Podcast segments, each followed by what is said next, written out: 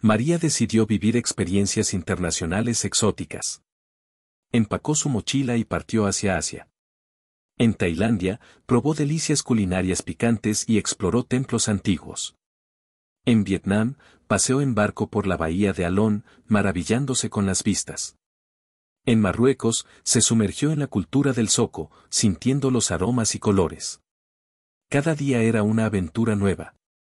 Hizo amigos de diversas partes del mundo y aprendió palabras en idiomas desconocidos. Al regresar, su mente estaba llena de recuerdos exóticos y su corazón ansioso de más destinos por descubrir. Las experiencias internacionales son tesoros inolvidables.